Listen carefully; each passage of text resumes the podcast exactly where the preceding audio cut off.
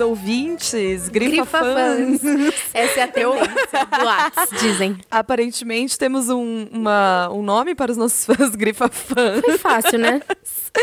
Gente, muito obrigada por toda a repercussão lá no Instagram. Ai, foi lindo. Tá bem massa, a gente tá adorando. Não tô acostumada, fiquei emocionada. A gente tá gostando muito da, da repercussão do, da parte 1 do episódio, né? Ainda a gente tem que se acostumar a falar episódio piloto, episódio 1, parte 1. Este é o episódio 2. 1, parte 2. Um parte 2, é. A gente Isso vai é conseguir. complicado, mas vai rolar. Vai rolar, vai rolar. E antes da gente entrar na discussão do livro, né, da, da parte 2 de O Feminismo é pra Todo Mundo, a gente tem uma série de agradecimentos a fazer. Uh. Ai, gente, muito chique. Então, primeiro a gente quer agradecer ao Babel Podcast e ao Punho Podcast, porque sem eles não teríamos microfones. Ai, não- Muito, obrigada. É, eles que estão emprestando pra gente o equipamento de gravação, eles que, né, proporcionaram que o Grifa existisse, então obrigada. O Babel é o podcast da Cecília Farias com o Bruno Guide. É, e cada episódio eles trazem uma nova língua do mundo. É muito legal, é muito curioso, é muito divertido. O episódio sobre línguas indígenas é foda, é muito necessário. É coisa, coisa de linguista, né? Coisa de Essa linguista. turma. A gente tem até amigos que são linguistas.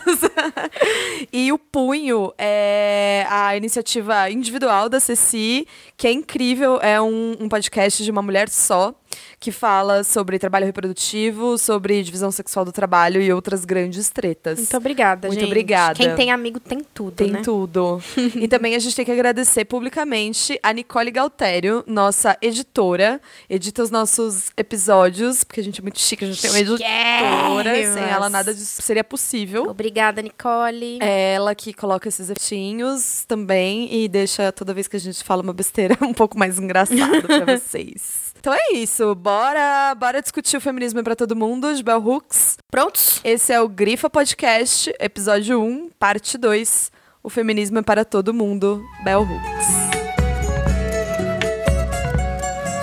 Então, na primeira parte desse episódio, a gente fez uma grande apresentação dos 19 capítulos do livro que a gente escolheu pra começar, que é o Feminismo pra Todo Mundo.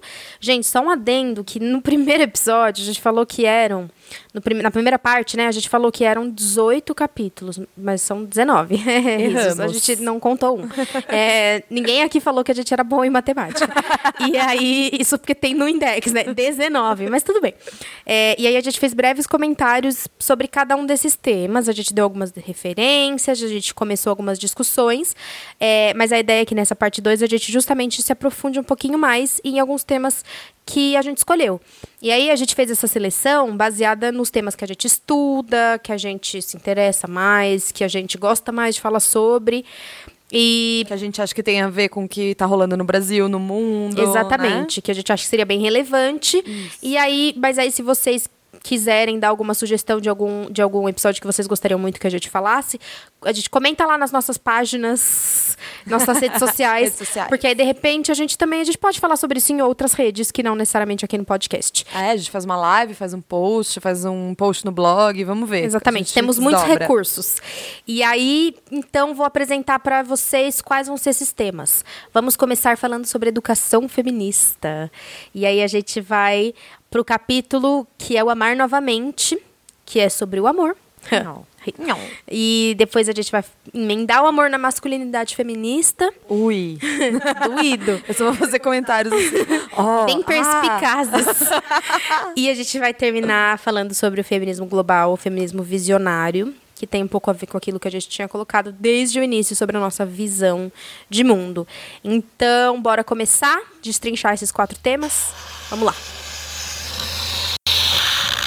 Bom, e aí quando o Bell Hooks fala sobre educação feminista, ela vai traçando tipo um panorama histórico mesmo, curtinho, rapidinho, mas ela vai contando pra gente que o feminismo só era falado nesses grupos de discussão que ela apresenta, né, no capítulo. E foi nesses grupos de discussão que a teoria feminista foi criada, com análise e com estratégia. Ela justamente era para explicar aos homens e, e mulheres como que funcionava o pensamento machista e como mudá-lo a partir da experiência das mulheres mesmo nesses grupos de discussão. Exatamente, porque vale lembrar que é isso, não existia nada de teoria feminista. Então não era assim, ah, você quer entender sobre feminismo? Pega aquele livro, lê aquele texto. Uhum. Isso não existia. Então era só mulheres compartilhando suas experiências. E a partir dessas experiências é que surgiu a teoria feminista. O que é muito lindo, né? O que uhum. a gente não deveria ter perdido jamais. Exato. Bom, e se na época essas teorias elas eram passadas em panfletos ou no boca a boca, a Bell atribui ao feminismo contemporâneo as produções de uma literatura feminista. É, ela vai falar que, que se elaboraram vários programas de estudo da mulher,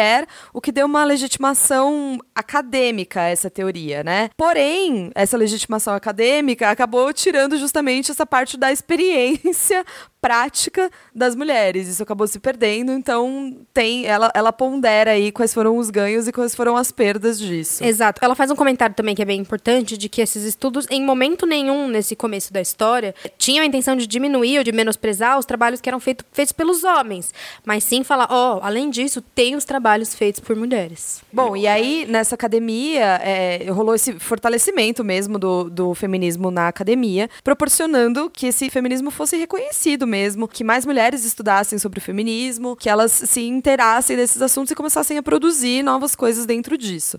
Só que até os anos 70, esses currículos e essa produção de conhecimento era esmagadoramente branca, porque quem tinha acesso à universidade. Então, tratavam questões das mulheres brancas como questões universais. A gente falou um pouquinho, né, no primeira parte desse episódio, Exato. sobre o branco universal. Branco universal. Se até então todo o conhecimento produzido sobre mulheres era feito por homens, agora eram feitos por mulheres, mas por mulheres brancas. Ou seja, Exato. só se trocou esse sujeito universal, mas continua uhum. sendo completamente insuficiente. As mulheres negras, as mulheres não brancas, elas começaram a questionar essas produções, dizendo: bom, isso daqui não me contempla. É, e apesar de uma grande resistência, lá para o final dos anos 80, essa parte dessa, dessa bibliografia começou também a tratar de raça e classe, abordando uma realidade um pouco mais ampla né, das mulheres. Foi também essa legitimação acadêmica que criou uma nova é, dificuldade, como a gente já comentou, desse pensamento feminista restrito ao ambiente acadêmico. Então se tornou um grupo de elite, que é uma coisa que a gente ouve muito hoje, que a gente presencia muito hoje na academia, que eu Exato. acho, assim, aí particularmente falando, que vem se, vem se modificando muito, até por um cenário tem brasileiro, melhorado. tem melhorado. É. E pensando num cenário brasileiro de acesso de novas pessoas à educação, né? De novos sujeitos Sim. à educação, saudades, inclusive. É, foi, foi bom foi quanto durou. Quanto durou. É, isso veio mudando, mas ainda é muito, fica muito claro, né, que existem muitos pensadores, muitos teóricos que distanciam a realidade desse conhecimento acadêmico uhum. e, e, inclusive, diminuem o conhecimento que é gerado a partir das experiências, né? Separam Exato. as coisas. Assim como diminuem a Bell Hooks por não por escrever como ela escreve, trazer esse conhecimento da forma como ela traz. Exato. Ela vai dizer, inclusive, que é isso. Essas teorias feministas que se desvinculam do movimento enfraquecem o movimento, promovem uma despolitização, e aí é um grande círculo, né? Porque daí, movimento despolitizado, experiências individuais, e volta-se para esse sujeito universal tudo de novo. Exato. E quando eu li essa parte da despolitização, eu fiquei pensando, como, o que exatamente será que ela está chamando de despolitização, né? E eu acho que é despolitização no sentido de que se você só está falando é, de feminismo sem a parte prática, não é político no sentido de que não tem uma, uma, uma inserção mesmo na realidade, claro. né? Não transforma nada. Então, nesse sentido, ela diz que é despolitizado, não é político. Paulo Freire, novamente. e aí, ela coloca depois uma necessidade de repensar justamente para tirar o feminismo desse lugar só acadêmico, da estante, ela diz que existe uma necessidade de repensar as ferramentas para educar pessoas sobre o feminismo através do feminismo. Então ela fala sobre livros infantis, ela fala sobre escolas, ela fala sobre músicas, ela fala sobre televisão, enfim. E ela diz que isso é importante porque é preciso que as pessoas todas, mulheres e homens, conheçam as contribuições positivas do feminismo na vida de todos. Porque a gente vê muito, né? Tipo, ai, feminismo é péssimo. Tipo, feminismo, que coisa horrível. Vai acabar com a, a família, vai é, acabar com o mundo. Tá muito, tá muito na moda, né? Falar mal do feminismo, porque o feminismo cresceu demais. E isso é tão contraditório porque parece ignorar as grandes contribuições que o movimento feminista teve na vida de todos e principalmente das mulheres. É, então a Bel fala que a, a questão aqui é que a, a gente traga esses conhecimentos à tona de formas mais acessíveis e não meramente acadêmicas, para as pessoas realmente perceberem como o, feminismo foi positivo. E aí eu queria ir até além. Então, queria entrar um pouco no, em um, um debate mais, mais contemporâneo do Brasil 2019. é, então, essa educação feminista que precisa acontecer, Claro que ela acontece a partir de justamente livros, é, é, podcasts, televisão, música, enfim, mas ela também precisa acontecer de certa forma em ambientes de educação, né? Ambientes como a escola. Então é fundamental que a gente debata esses temas, inclusive para que a sociedade resolva os seus índices de violência contra a mulher. Vou explicar.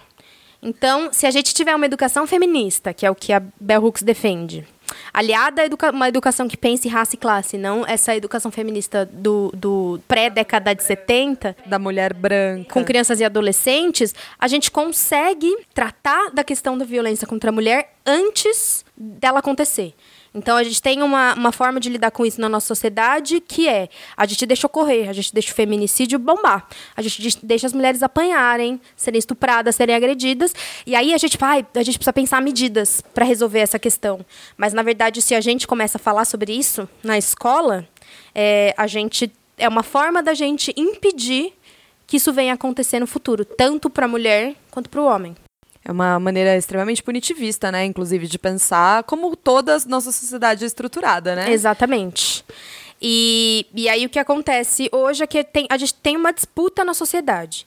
Então, se temos nós falando isso precisa ser discutido na escola, e quando eu digo, gente, que isso precisa ser discutido na escola, eu não estou dizendo, como dizem as fake news, que é mamadeira de piroca, entende? Porque é, é uma é, é, importante falar isso, porque a gente está num momento de alucinação mesmo. Assim, As pessoas estão achando que quando a gente defende falar sobre é, gênero na escola, a gente está falando sobre colocar crianças de três anos para tocar pintos humanos. Assim, é uma coisa. É, é, surreal, mas é o que as pessoas acreditam de acreditam fato. De Essa história da mamadeira de piroca, eu até precisei comprar uma, sabe? Porque falavam tanto que eu tenho mesmo. Compra, amiga? No sex shop. É um item de sex shop. Falam que a gente está distribuindo na creche, entende? É muito surreal. Mas enfim, essa é a ideia, né? De que a gente quer é, sugerir que a, que a educação sexual, enfim, os debates de gênero apareçam de uma forma totalmente aleatória e, tipo, vulgar para as crianças. Mas não é isso. Vale lembrar que as, principalmente professoras que estão nas escolas de educação infantil, de ensino fundamental 1, 2, enfim, são pessoas que têm conhecimento assim, da, da, da, de como se estrutura a né? A cognição humana da criança. Estudaram, né? Estudaram, Estudaram. geralmente. Geralmente. Sempre, né? Geralmente. Então, precisa falar, porque assim, elas sabem com que idade você consegue falar tal tema. Não é uma coisa que a gente tira da cartola, sabe? Então, é, existe uma, uma, uma disputa de. A gente pode falar de gênero e sexualidade na escola, em outras áreas de educação, formal e não formal, ou só em casa. O que o conservadorismo tem dito muito pra gente é que a gente precisa falar sobre isso só em casa, isso. cada um com seus problemas. Isso. Se você acha que tem que falar sobre isso, fala em casa. Qual que é o problema, na minha opinião? que se esse debate se restringe só ao ambiente familiar, que, que, vale lembrar, é um ambiente onde muitas crianças estão submetidas à violência, estão submetidas ao abuso, estão submetidas sob a dominação, também é um ambiente onde os pais não são especialistas, eles sim não conhecem necessariamente os estágios de cognição de uma criança, como introduzir determinados tópicos, enfim. é... Então, completamente suscetíveis a toda essa propaganda midiática e tal que a gente acabou de falar, né? Exato. Os pais são as pessoas que estão consumindo essas coisas, dizendo que o feminismo é horroroso e Exatamente. feminista peluda que odeia homem e daí para baixo, né? Exatamente. E justamente muitas das vezes, pensando a nível de Brasil, é justamente isso que eu ia falar. É, os pais sequer são instruídos no tema sobre sexualidade e gênero, porque não, isso não é uma crítica necessariamente, é um tema complexo. Por isso, vamos deixar para que especialistas possam fazer isso em ambientes de escolarização, certo? É, de uma forma que não seja agressiva à infância. Ninguém quer agredir a infância de ninguém. É simplesmente uma forma em que, por exemplo, se tem um menino na escola que está sendo agredido porque ele quer usar um vestido, você consiga falar com a sua turma que não tem problema um menino se vestir como ele quiser e que isso não muda toda a competência e todas as coisas positivas que ele traz para a sala de aula. Eu não entendo como isso pode ser negativo, porque o que eu entendo é que, na verdade, uma professora que faz isso está minimizando os danos, é, não só lá para frente na vida dessa pessoa, dessa criança, mas também na hora. Essa criança está sofrendo, a, a, professora está impedindo essa criança de sofrer, entende? Enfim. É, mas é isso. Então, os pais não são especialistas e o debate feito só em casa é um debate que muitas vezes está nesse ambiente de violência. Então, será que é efetivo falar só sobre isso em casa? Ou será que isso é só um discurso moralista? Será que isso é só uma questão moral que as pessoas estão tentando trazer para um debate científico ou, ou, ou, acadêmico de alguma forma, ou de um debate pedagógico que não tem nada a ver com isso? É um debate moral, na minha opinião. De eu não quero que eu não quero que meus filhos saibam sobre isso de forma nenhuma, eu quero que eles cresçam descobrindo sozinho, que é um grande tiro no pé, porque descobrir sozinho é descobrir a partir do status quo, que é violento com mulheres, Exatamente. que mata mulheres, que estupra mulheres. É, e, e, aí você impede que isso seja falado na escola e, e, e faz com que isso seja aprendido muitas vezes da pior forma pelas crianças. E eu acho que isso traz uma, uma, um outro lado, assim, que é uma coisa que eu acho que a gente quer muito quebrar aqui com esse podcast, de, é de pensar que o feminismo ele serve para a gente pensar sobre temas relacionados a mulheres, uhum. né? O feminismo então vai falar sobre ah, o a sexualidade feminina. O feminismo é uma maneira de pensar o mundo. Exato. O feminismo é um jeito de você construir relações e pontes, e construir conhecimento, e construir educação, e, consumir, e construir todas as relações da nossa existência social. né? Então, quando você relega, na verdade, o feminismo a tratar de mulher e de gênero, você acaba com o pensamento filosófico e político, uhum. né, por trás dele. Bem então, complexo, né? Bem complexo, exato. E aí e isso, em última instância, gera coisas como mulheres que só falam de feminismo, e uhum. pessoas negras que só podem falar sobre racismo, e uhum. pessoas trans que só falam sobre questões de pessoas trans. Exato. E não é sobre. Não é isso, não é para isso que a gente luta, não é para isso que a gente quer que existam sujeitos múltiplos, diversos, falando sobre tudo, porque afinal de contas a gente pre precisa de perspectivas múltiplas e diversas para construir o mundo. Né? Perspectivas né? feministas sobre vários aspectos que não só as mulheres. Né? Exatamente. Né? Mas é isso. Então, será que é efetivo, enquanto sociedade, a gente depender da boa vontade e da, da instrução dos pais para falar ou não sobre gênero, sobre sexualidade, sobre violência, como uma escolha individual e familiar de cada um, quando na verdade isso é um problema social grave, quando a gente está num país que mata mulheres como mata, que agride mulheres como agride, que a gente, qualquer hora que você abre o Facebook, abre o jornal, abre o Atena, tem uma notícia de uma mulher morta. Então, para resolver esse problema social, a gente delega a, a, a vontade individual das famílias. Eu, isso não me parece muito razoável. Só que o problema é que quando isso é tratado fora de casa, na escola principalmente, mas sei lá, em museus, a gente vê isso em livros, em, em, em várias formas é, que estão relacionadas à educação, isso é muito mal visto pelo conservadorismo. Então, aí criaram essa grande história de ideologia de gênero que, gente, é bombástico que eu vou falar, tá? Vocês estão preparados? Preparem-se. Sentem. A ideologia de gênero não existe. Uou. Porque o que é ideologia de gênero? Não é nada assim. É um, é um uma palavra, uma, um conceito que se criou e que não tem sentido, enfim, e que é usado para agredir pessoas e, e, e para amarrar o que deve ser falado na escola. E tem mais. Para mim, na verdade, você deixar de falar isso falar sobre isso nesses ambientes de educação é uma estratégia de, de, de punição como modelo de sociedade e também é uma estratégia de encarceramento, na minha opinião, para você encarcerar mais pessoas, porque se só você, você só vai resolver o problema da violência contra a mulher através da punição e do sistema penal e que cá entre nós, de, definitivamente o sistema penal não aplica na sua maioria é, ideais pedagógicos e educativos, muito menos feministas, então isso não vai ser resolvido, isso só vai ser servir para encarcerar pessoas. Não que não hajam medidas é, dentro do sistema penal e, e, advogadas feministas, enfim, pessoas que, que trabalham com isso, que sejam medidas muito interessantes, mas na sua maioria, a forma como a sociedade enxerga é, a violência contra a mulher e o gênero é você só punir quem faz? Você não tem nenhum esforço para conversar e dialogar com essas pessoas antes. Nossa, é incrível isso que você falou agora. Eu tô assim, admirada. Estou dizendo a verdade, faz absolutamente todo sentido. A partir do momento que não tem educação, tudo é baseado no, na, no esquema da punição final, né? Então é isso. Ah, você não tem educação, continua se perpetuando a violência contra a mulher, e essa violência só é resolvida com base na punição. Então é todo um grande esquema mesmo, e que você só continua encarcerando em massa. A gente sabe quem são essas pessoas que são encarceradas, quem são esses, quem são esses homens que são encarcerados, né? A gente Exato. sabe quem são essas pessoas. Não é o, o, o, o- o grande milionário. Não, que não agride é essa o- mulher, não é o ator. O filho do o filho do cara do restaurante que agora enfiou a mão na, na Não, é, da, aham. da influencer lá enfiou a mão. Ele Não. não, vai, não é ele que vai, vai preso. Não. Infelizmente não é ele. Exato. Então, é, é uma, uma estratégia de encarceramento, né? De pessoas negras, de pessoas pobres, de homens negros, de homens pobres.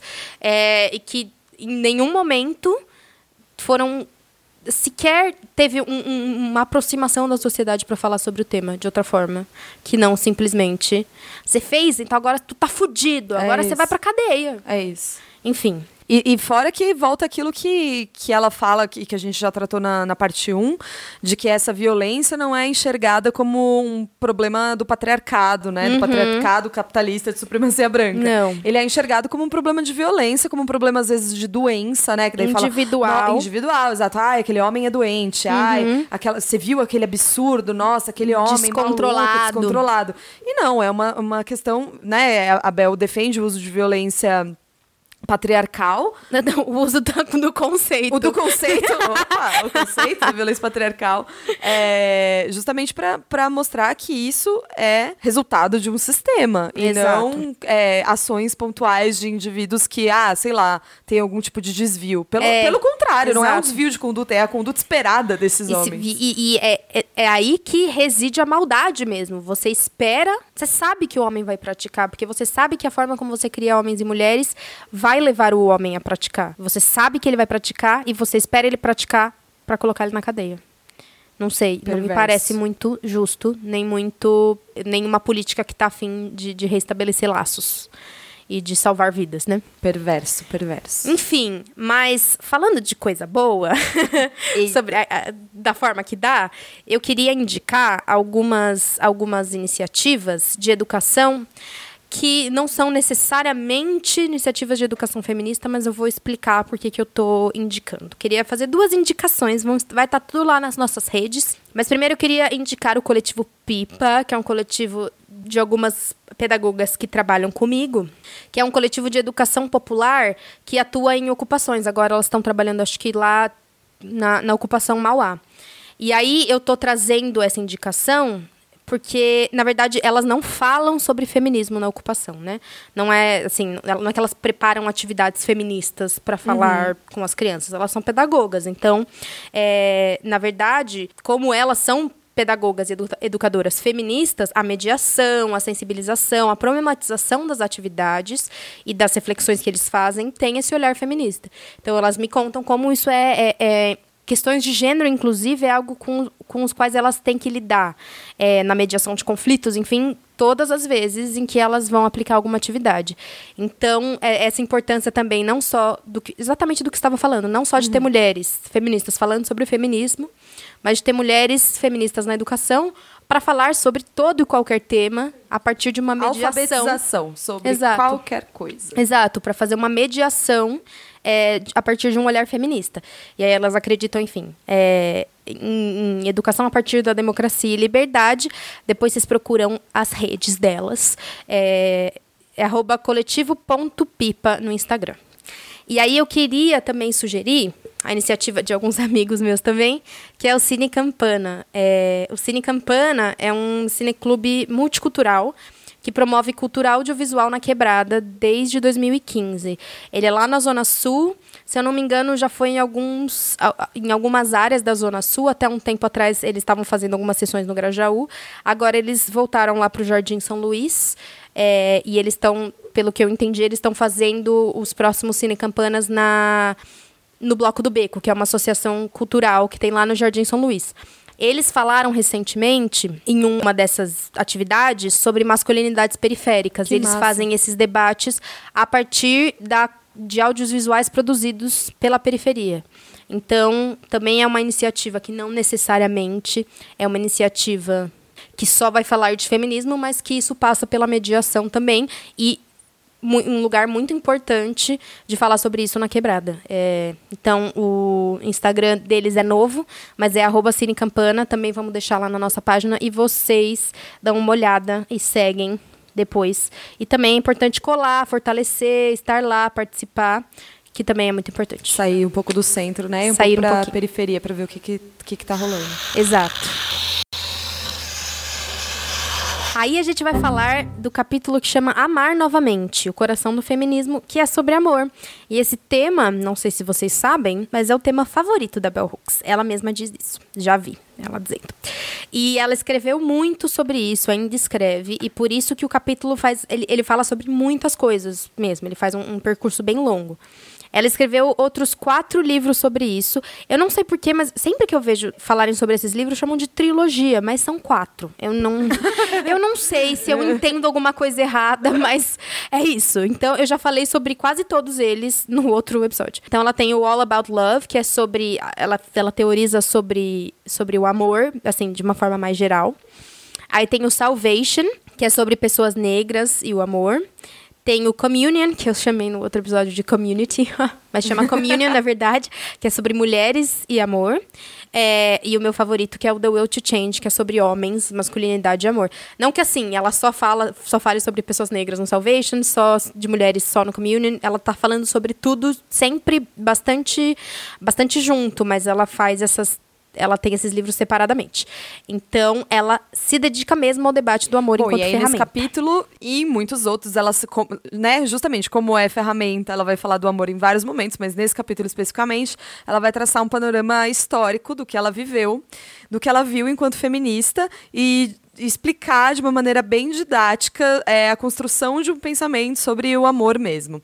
Ela vai contar que, no começo, o debate sobre o amor do feminismo era guiado somente pelo negativo. No começo, isso ficou no só, passado. Só passado, inclusive, não julgo.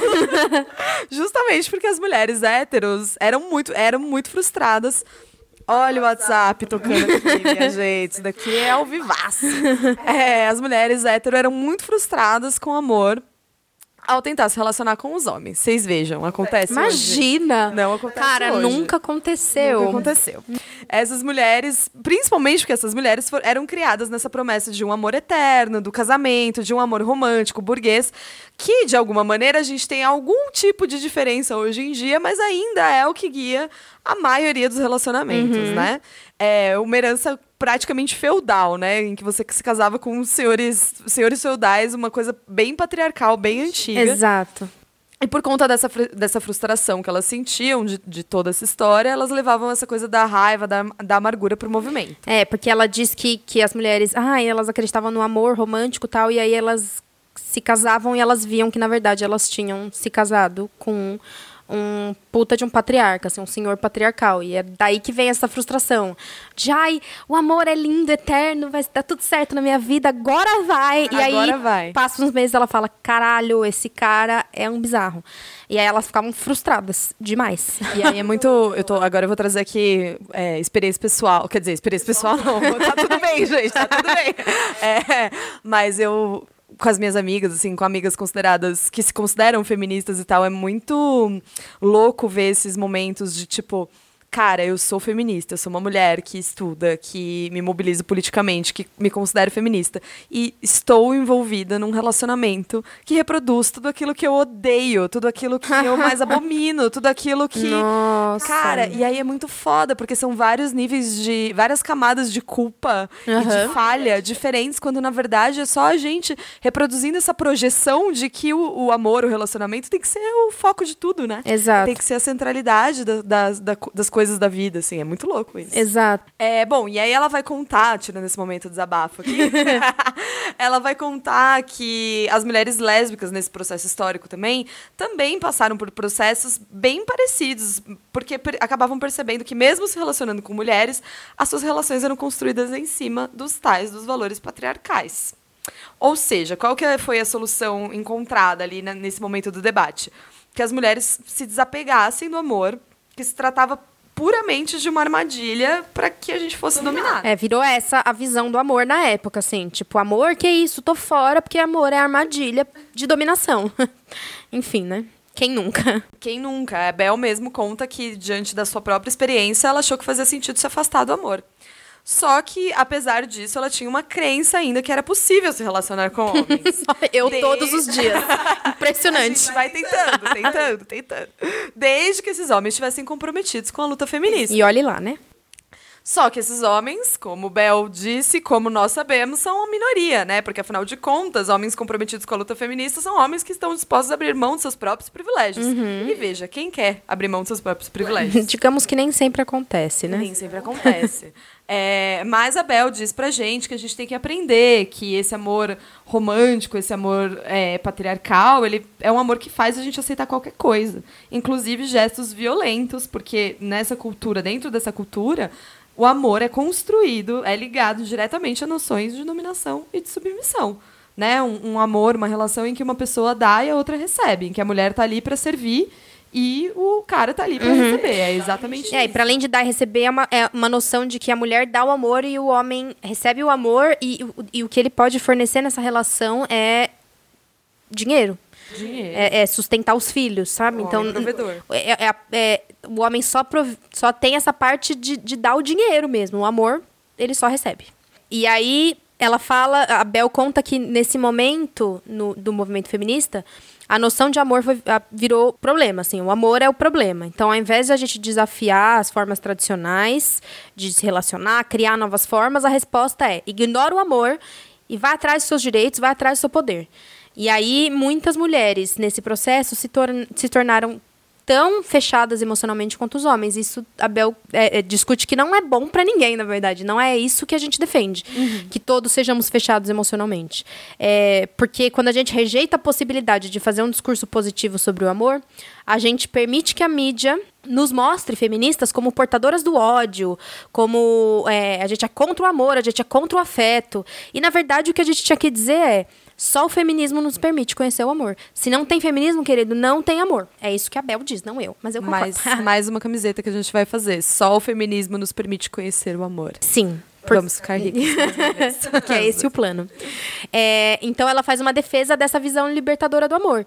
Então o amor ele não é dominação. Muito pelo contrário, o amor ele age na transformação da dominação, ele serve para transformar a dominação.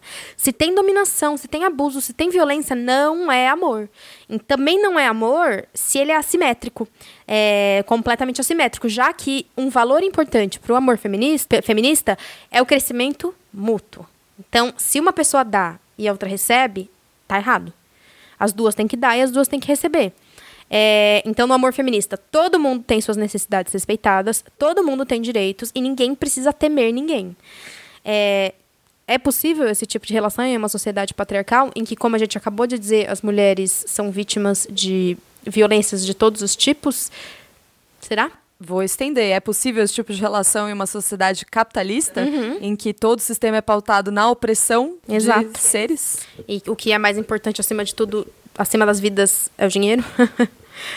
Será que ele está preocupado em relações mútuas e necessidades respeitadas?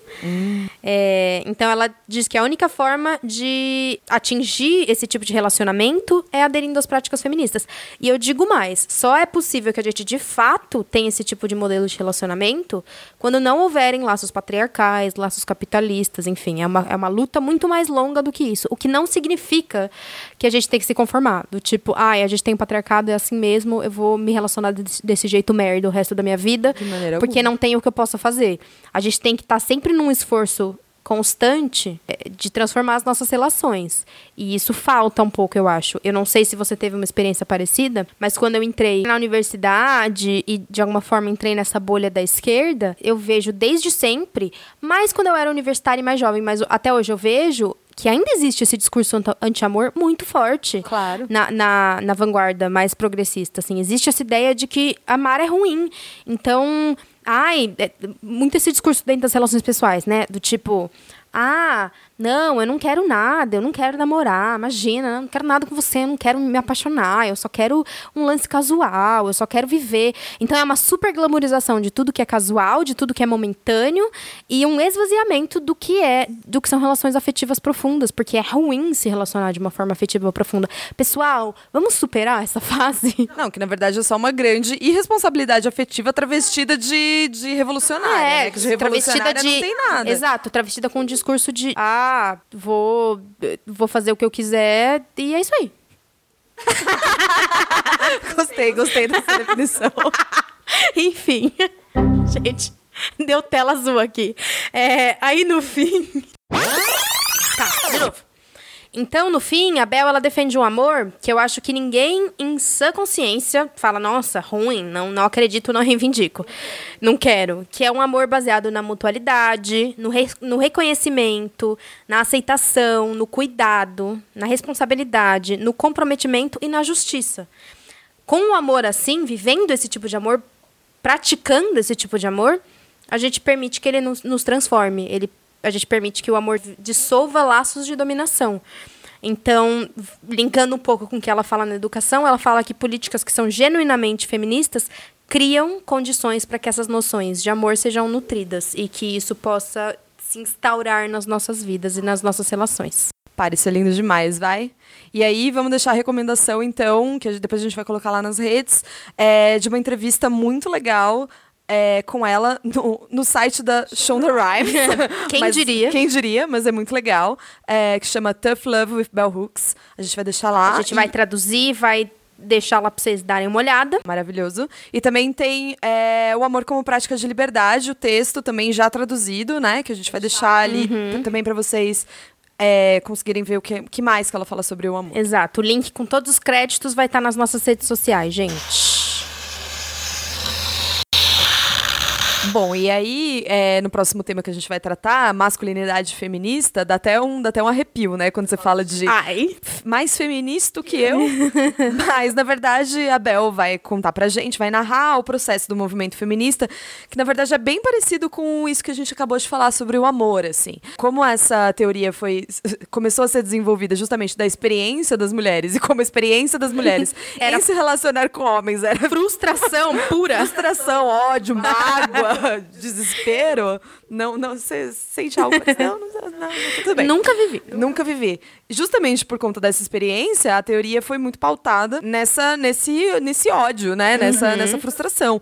E aí se desenvolveu uma- um pensamento que era talvez um pouco anti-homem mesmo, que, e que passou pra mídia, passou, foi popularizado como, ah, então feminista não gosta de homem, feminista é anti-homem, o que, obviamente, afastou do movimento tanto homens quanto, Quanto mulheres. mulheres, obviamente, que gostam de homens, né? Tem essa parcela das mulheres que, enfim, tá aí. Faço né? Parte delas, infelizmente. Infelizmente acontece, né? Houve depois, então, segundo a Bel, um momento de entender que a culpa, como tudo, não é individual de cada um dos homens por serem uns bostas, mas por eles terem sido criados dentro de um sistema que vai permanecer intacto, na verdade, independente das ações individuais de cada um. É um sistema, é uma Ai. estrutura. Eu queria tanto que as pessoas entendessem isso. Porque isso vale pra tudo, né? Na vida. Pra tudo na vida. Pra tudo na vida. É, eu, acho, eu acho que o esforço de tentar mudar é maravilhoso. É Não, só deixando claro que eu não tô querendo dizer que seus esforços individuais não valem pra nada. São muito válidos, mas eles não transformam o Não. mundo. Esfo- Esforços individuais organizados coletivamente podem mudar alguma coisa. Uhum. Exato. Esforços individuais continuando individuais não mudam nada. Exatamente. Bom, e aí, Abel, né, mostrando que houve essa preocupação, então, em entender que o problema da, da masculinidade tóxica, que hoje a gente chama de masculinidade É. tóxica, né, é, era um problema sistêmico, estrutural, houve, então, um esforço feminista para a libertação também dos homens. Né? Desde, um come- desde o começo ali existia aquele pequeno grupo de homens que tentava ali aceitar e viver o feminismo, né, e colaborar para a luta, mas, na verdade, a mídia conservadora de massa sempre se esforçou para pintar todo mundo, todas as mulheres feministas como mulheres que odiavam homens, para desmoralizar o feminismo, para dizer que eram todas lésbicas e que, que, aliás, né, trazia um outro apelo aí para esse discurso que é um apelo extremamente homofóbico. É, não é né? que era assim, elas são todas lésbicas, veja que legal a diversidade do Exato. movimento. Não era isso, era tipo lésbicas, bruxas, em um apelo homofóbico.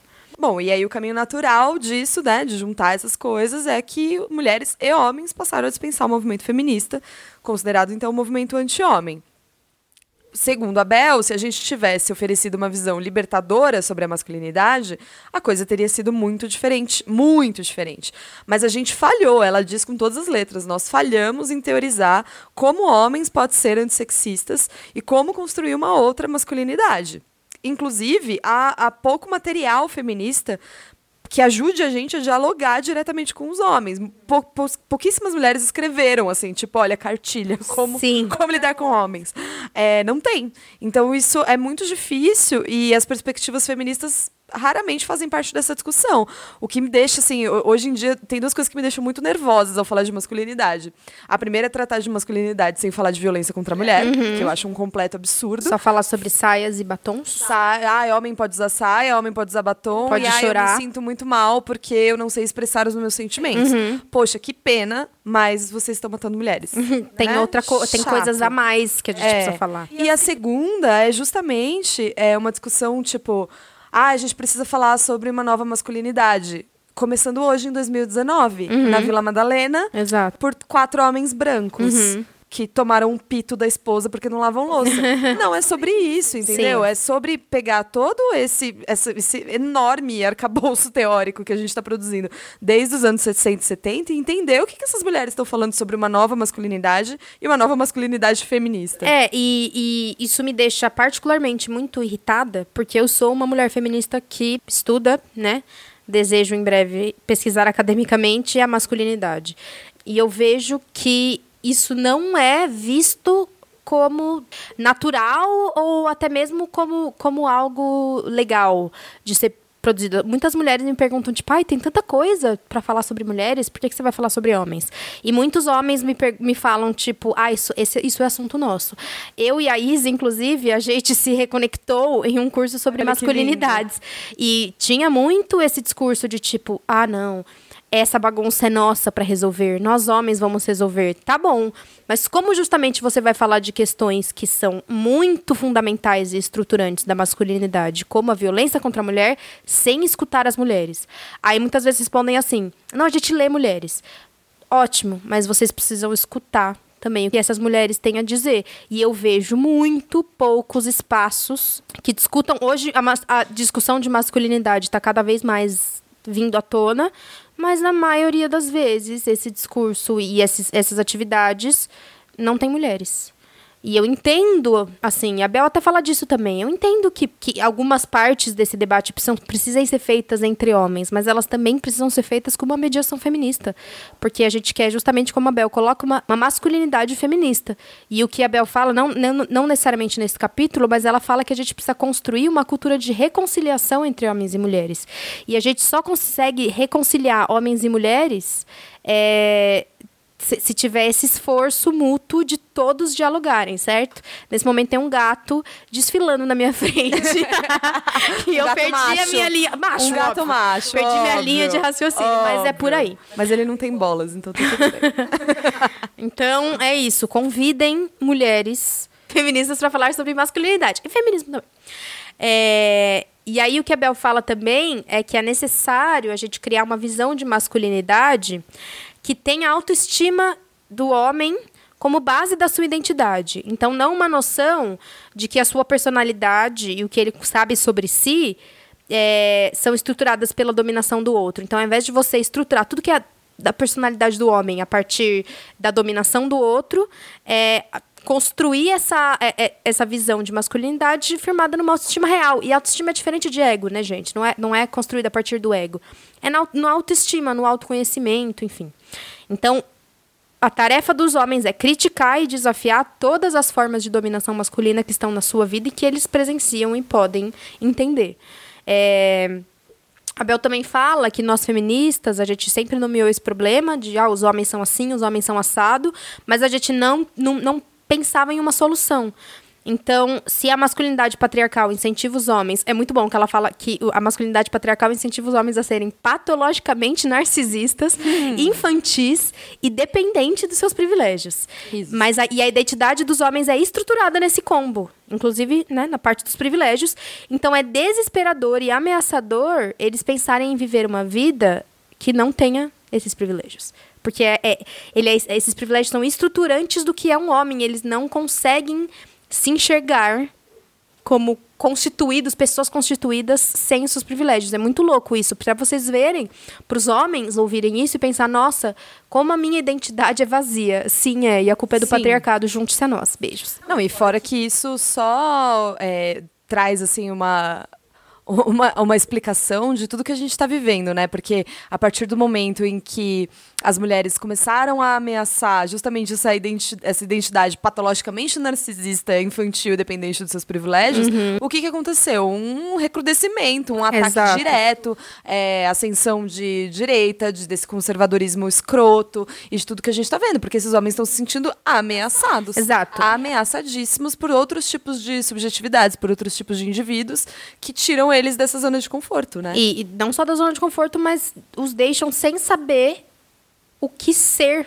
Sim. O que sou eu se não meus privilégios? É, é realmente é muito profundo.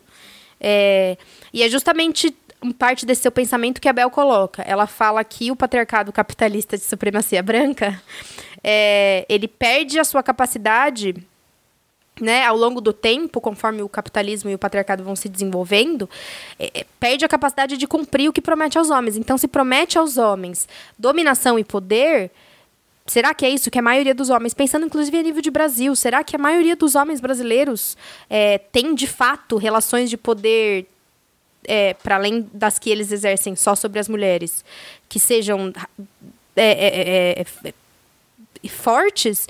Então, assim, será que esses homens que estão em filas de emprego ou em subempregos, é, eles estão em alguma estrutura real de poder? Não, eles estão longe dessas estruturas reais de poder. Quem está numa estrutura real de poder são os homens brancos, ricos, donos de empresas, enfim. A maioria dos homens não está não tem esse acesso ao poder. O que causa uma coisa ainda mais bizarra, né? Porque daí, a partir do momento que o homem não tem esse, não consegue exercer essa sua posição natural de poder, por exemplo, no emprego, a violência doméstica aumenta. Claro. A violência contra a mulher aumenta. Exato. Né? Porque daí ele precisa, ele precisa exercer isso em algum outro lugar. E qual é o lugar, qual é o lugar fraco que ele consegue? Pô, Exato. É ali. E, é- e isso vem justamente porque não estar.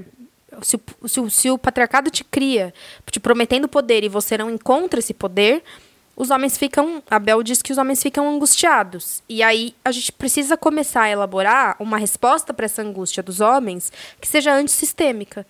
Que seja. É, vire-se, né? Se rebele, se revolte com o sistema e não com as mulheres, né?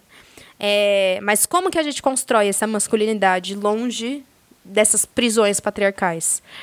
E aí eu fico pensando, brisei pensando nisso, porque se a gente não tem sido capaz de, de desenvolver essa resposta, a gente, eu digo o movimento feminista, mas também o movimento progressista no geral, né? A esquerda, enfim. Como a gente não tem sido capaz de desenvolver essa resposta, porque a gente não fala sobre masculinidade de uma perspectiva antissistêmica e antipatriarcal, é, a turma ultraconservadora, não sei se você conhece essa turma ultraconservadora aqui no Brasil, Tem? Tem aqui? eles têm ganhado essa disputa ah. né? Como acho que fica bem claro pra gente, vide o que a política brasileira é 2019. É, Porque eles têm uma, assim, uma péssima, mas eles têm uma resposta a essa Tem. angústia dos Muito homens. clara. Muito clara. A família. Exato. O lugar da mulher. Como a primeira dama se veste. Uhum. Então, a resposta para essa frustração dos homens com relação às promessas não cumpridas do patriarcado capitalista é culpar as feministas, culpar as militantes, culpar as professoras, enfim, culpar todos os setores progressistas que desafiam noções patriarcais da sociedade. Então, se hoje a gente tem uma crise patriarcal, é por causa do feminismo. Não é porque o patriarcado não é capaz de cumprir o que ele promete, certo? E aí tem uma crise de masculinidade hoje e ela, de acordo com esses setores ultraconservadores, não é porque a masculinidade está baseada na desconexão, na dominação e um poder que a maioria dos homens não tem. Não é por causa disso. Não é porque a sociedade falha em cumprir essas promessas, mas sim porque existem feministas, existe a esquerda, existe o PT, existe o PSOL e eles todos destruíram a moral. E ela precisa ser reconstruída a partir é, da gente trazer de volta esses valores. Bom, são esses valores que não estão sendo tangíveis para os homens. Então a resposta não está aí. Mas a gente tem falhado em conseguir de fato dialogar com a maioria dessas pessoas com, e, e, trazer que, na verdade, as respostas para essas angústias é a construção de uma outra masculinidade a partir né, do fim do patriarcado, do fim do capitalismo, enfim. E aí a gente estava essa semana na USP ouvindo a Silvia Federici. Musa absoluta. Musa. E aí foi engraçado, porque eu já tinha feito essa reflexão, e aí ela fala é, sobre como o feminismo é, é, é, acusado de destruir a família, né? Isso. Mas ela fala, quem destrói a família não é o feminismo.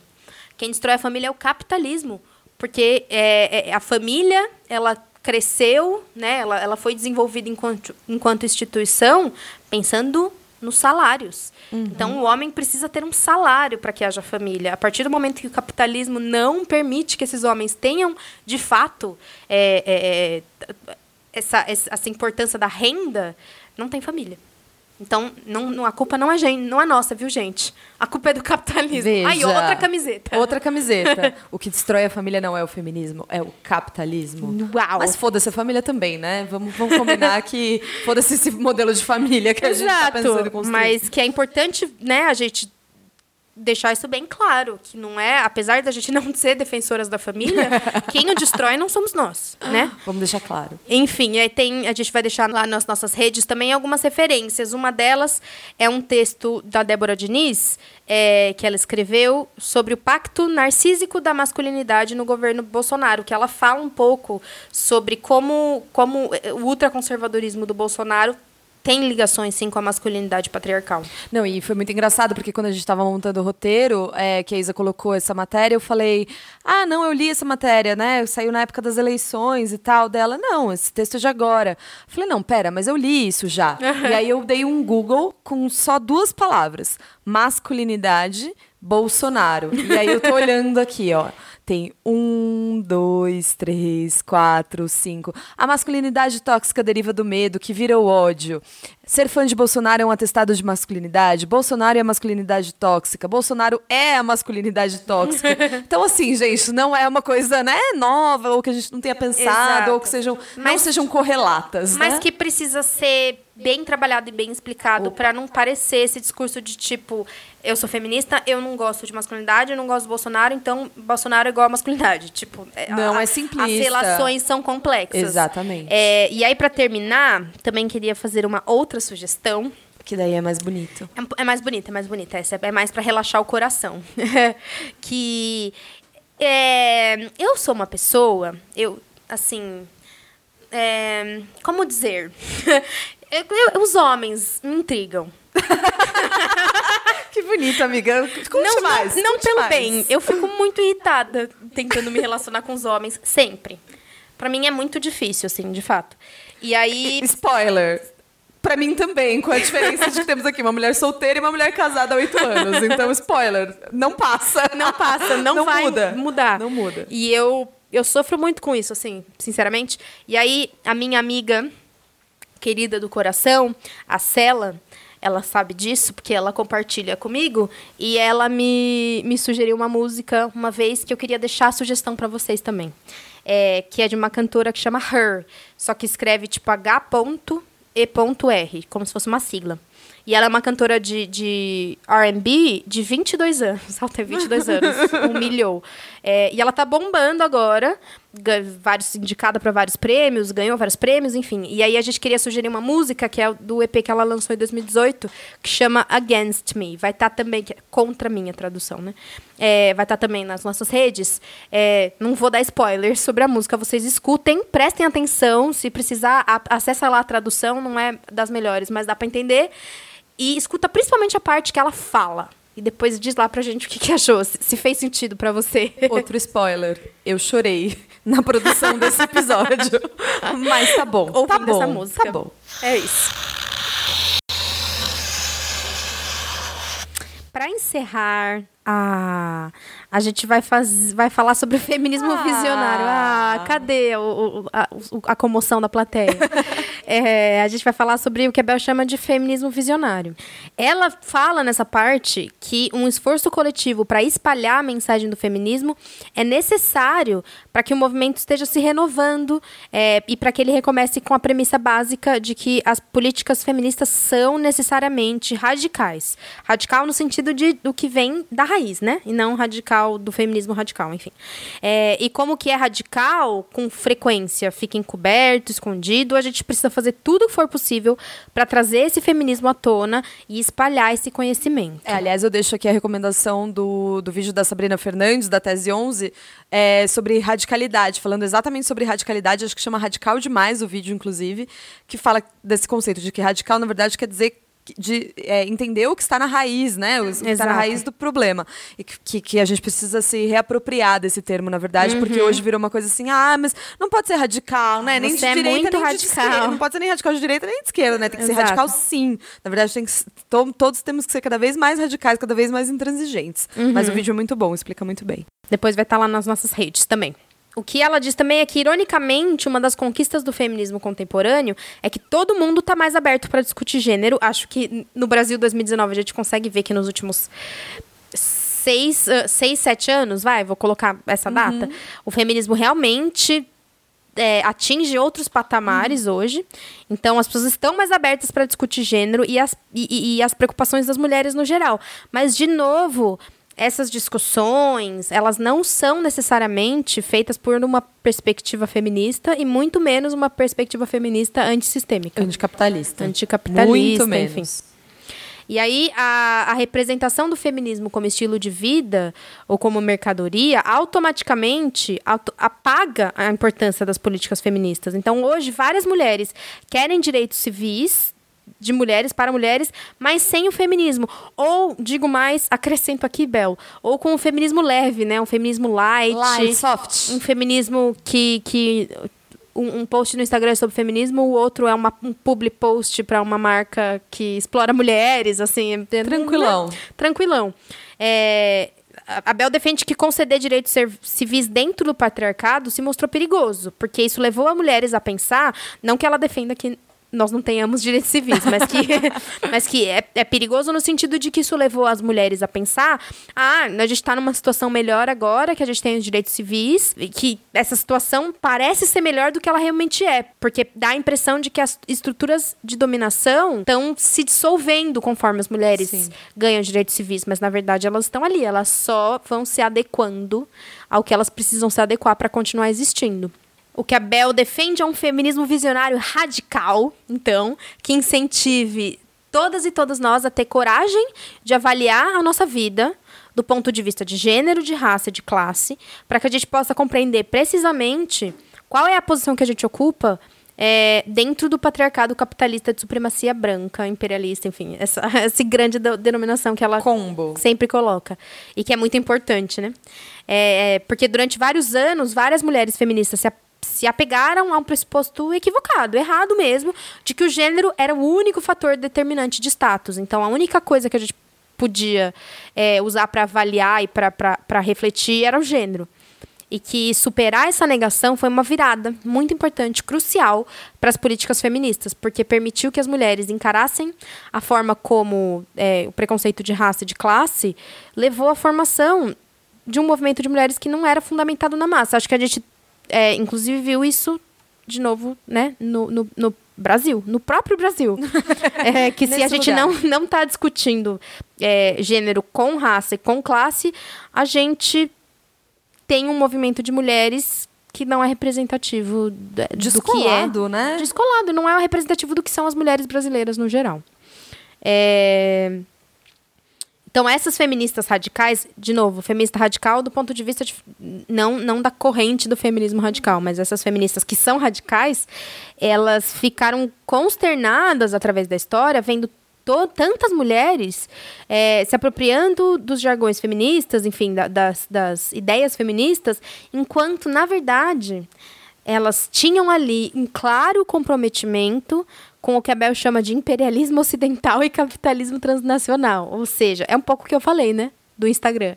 É a mulher que posta, faz um post sobre o Instagram, sobre o Instagram. Uhum. Faz um post sobre feminismo e no outro tá fazendo um public post de uma super empresa. A brusinha que, da Zara, é, escrito feminist. Exato. Que, que explora mulheres em Bangladesh, mas tudo bem. E é mais do que usar a blusinha da Zara, entendeu? É você ganhar o dinheiro ganhar o dinheiro da Zara para falar sobre feminismo. É, é, eu, eu enxergo Óbvio, né? Isso é uma atualização, porque quando o Bel escreveu isso não, não tinha, tinha feminismo nem Zara, ou talvez tivesse. Mas é, eu acho que é uma forma simples da gente entender o que ela quer dizer com esse comprometimento com o imperialismo ocidental e o capitalismo transnacional. E isso vai além, né? Enfim, esse exemplo do Instagram da é, Bruzinha não é o único. Além no sentido, sei lá, a gente aqui batendo palma pra biografia de ex-primeira dama que uhum. foi dentro de toda a história, né, com, tiveram, claro, alguns avanços, mas que acirrou o processo das guerras no Oriente Médio. Exato. Deixou milhares, centenas de milhares de mulheres sem terra, sem família, sem Exato. trabalho, sem, em última instância, sem vida, né? Exato. Então, até que ponto que a gente está batendo palma para essas pessoas que estão tão comprometidas com a mesma lógica de extermínio de algumas mulheres, né? E, de imperialismo. De imperialismo. Me, me, me falaram uma, algumas vezes, mas é uma ideia assim, de tipo, ah, vou entrar numa polêmica aqui, tá, gente? É, mas gostam muito de falar assim. Ah, putz, o exército de Israel é o máximo. Aí ela vai trazer Israel aqui. Aí eu vou ter o que falar de veganismo. É, o exército de Israel é o máximo. Porque o exército de Israel tem gays, tem mulheres, é super equalitário, meu. Aí você fala, legal, e eles usam esse exército para atacar casas, Exato. crianças, pessoas. Exato. Não é isso que a gente defende. Meu, vou fazer o meu adendo aqui, que é, o, o exército de Israel e o Estado de Israel tem essa, essa propaganda de paraíso vegano e de que é um exército que promove, uhum. em que os soldados são veganos, e meu grande cu, foda-se. Não, é tipo, legal, né? Eles salvam as vacas, mas matam as crianças. Que merda é legal. essa? E o nosso veganismo é politizado e tem que ser porque ele é contra qualquer tipo de opressão. Não Exato. contra a opressão de, ai, agora a gente salva os animais, mas foda-se. Foda-se as crianças. É, exato. Pelo sei, de enfim, entendemos que essa é uma, uma questão bastante polêmica, mas já só tô nervosa. já tô nervosa. Chorei porque... agora eu tô pistola. Eu disse que eu ia chorar e fica pistola. Agora eu tô pistola. Não era mentira. mas é essa questão mesmo de que não adianta um exército ter mulheres se ele serve para matar pessoas, ah, entende? Ah, não é isso que a Bel defende justamente. Tá. E aí ela fala que esse feminismo tá, tá claro? Ela fala que esse feminismo ele não pode ser apropriado pelo capitalismo transnacional como um produto luxuoso do Ocidente é, e, e, e, que as mulheres de outras culturas elas têm que lutar para poder ter esses mesmos direitos e esse produto que a gente tem, né? É, que é isso, que parece que agora é, empoderamento virou todo mundo poder compartilhar o mesmo batom e a mesma é, blusinha, né? Quando, pelo amor de Deus, a gente tem muito mais coisa para qual lutar, né? Vamos Exato. lá. Até que essa ideia, né, que tá aí junta de que o, o, trabalho liberta, né? A gente tem essa ideia de que, então tá, então quando todas as mulheres conseguirem poder trabalhar e ter os mesmos salários e tal, aí, beleza, o feminismo venceu, cancela o feminismo, o uhum. movimento não precisa mais.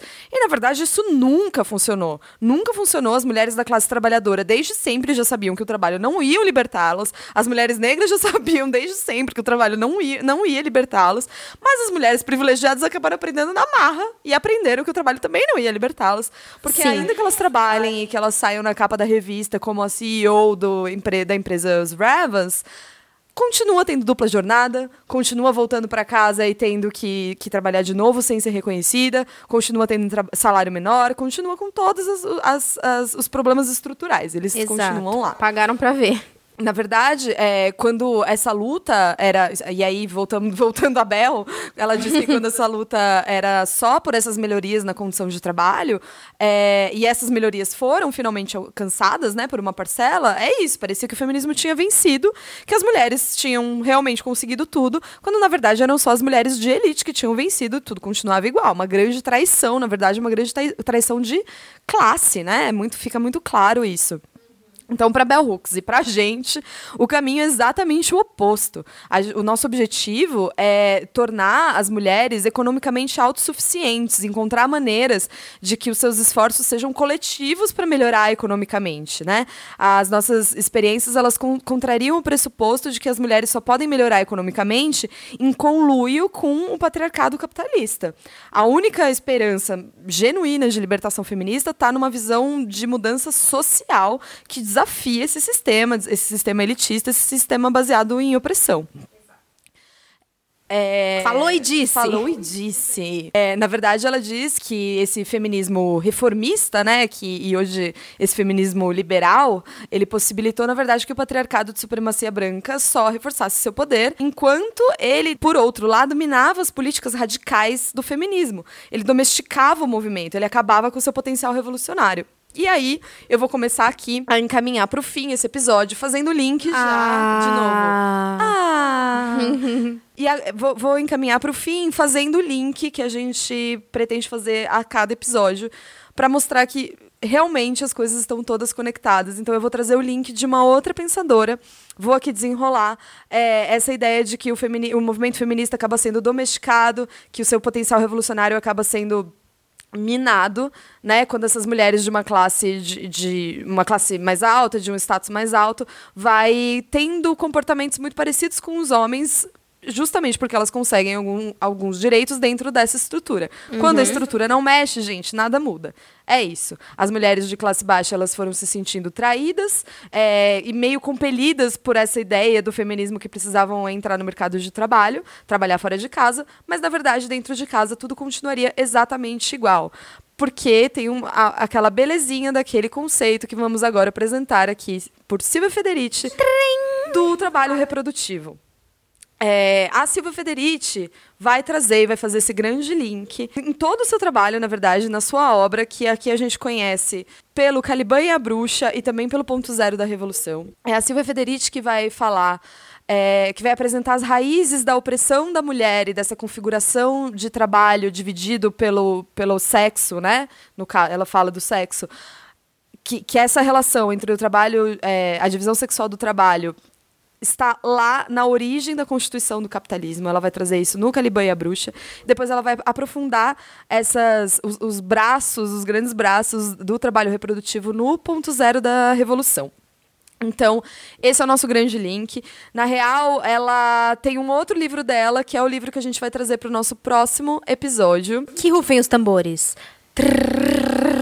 Que é o Mulheres e Caças Bruxas, é, lançamento da editora Boitempo. Ela vai retomar alguns dos temas tratados no Caliban e a Bruxa e atualizar também, falando de uma nova Caça às Bruxas, que acontece nos dias de hoje, o que é bastante assustador, é, e apresentar informações sobre essa violência sistêmica contra as mulheres que acontece ainda hoje. Exato. Eu vou ler para finalizar esse episódio. Eu vou ler aqui algumas citações de mulheres e caças bruxas para vocês, para vocês também fazerem junto com a gente esses links. Espero que a gente consiga apresentar, que a gente tenha conseguido apresentar todos os pontos de feminismo é para todo mundo e trazer essas relações com este novo livro que vamos tratar no próximo episódio. Exatamente. É essencial enfatizar que a violência contra as mulheres é um elemento chave nessa nova guerra global, não apenas pelo horror que evoca ou pelas mensagens que transmite, mas pelo que as mulheres representam em termos de capacidade de manter comunidades coesas e o que é igualmente relevante de defender noções não comerciais de segurança e de abundância. Há outras formas pelas quais as novas formas de, de acumulação capital incitam a violência contra as mulheres. Desemprego, precarização do trabalho e queda da renda familiar são fundamentais. Privados de rendimento, os homens descarregam suas frustrações nas mulheres ou tentam recuperar o dinheiro perdido e o poder social explorando o corpo e o trabalho delas. Aí, a micropolítica individual imita a macropolítica institucional e com ela se funde. Para o capital, bem como para os homens lançados a condições precárias, o valor das mulheres reside cada vez mais na mão de obra barata que elas podem oferecer no mercado por meio da venda de seu trabalho e de seu corpo, não no trabalho doméstico não remunerado, que precisaria ser sustentado por um salário masculino estável no mercado, algo que o capitalismo contemporâneo está determinado a eliminar paulatinamente, exceto para setores restritos da população. Além disso, não devemos ignorar a violência cometida por meio de políticas econômicas e sociais e pela mercantilização da reprodução. A pobreza resultante de cortes em bem-estar, empregos e serviços sociais deveria ser considerada em si uma forma de violência. A falta de assistência médica, a recusa de acesso ao aborto, o aborto de fetos femininos, a esterilização de mulheres na África, na Índia na América Latina, em nome do controle demográfico e, sobretudo, o microcrédito, frequentemente levando a catástrofe para quem não consegue pagar os empréstimos, também são formas graves de violência. A isso devemos acrescentar a crescente militarização da vida cotidiana, com a consequente glorificação dos modelos agressivos e misóginos de masculinidade. É isso, pessoal. Esse foi o primeiro episódio do Grifa Feminismo Fora da Instante. A gente está agora finalizando essa discussão sobre o feminismo é para todo mundo, políticas arrebatadores da Bell Hooks. Bell Hooks, eu vou sentir sua falta. Nossa, vamos. Depois, depois teremos mais Bell Hooks. Nossa, duvido, com certeza. Duvido. Jamais deixaria a gente esquecê-la. A gente quer muito saber o que, que vocês acharam. Foi legal esse formato dos dois episódios, da gente dividir, vocês gostaram? Como é que foi a discussão? Valeu a pena? Foi bom pra você? Foi bom pra você? É, vocês leram o livro, não leram, querem ler, é, ficaram sem nenhuma vontade de ler, falaram agora que eu não quero mesmo. Nunca mais vou Nunca ler. mais. Jogou fora. É, enfim, não sei. Conta pra conversa. gente. Fala assim, acho que a hora que vocês falaram tal coisa, cuidado, isso eu não gostei. Pode falar. Mas que nem a gente falou da outra vez, né? Uhum. Com amor. Com amor, né? A gente falou tanto do amor. Caralho. Amor no coração. A gente falou do amor, porra.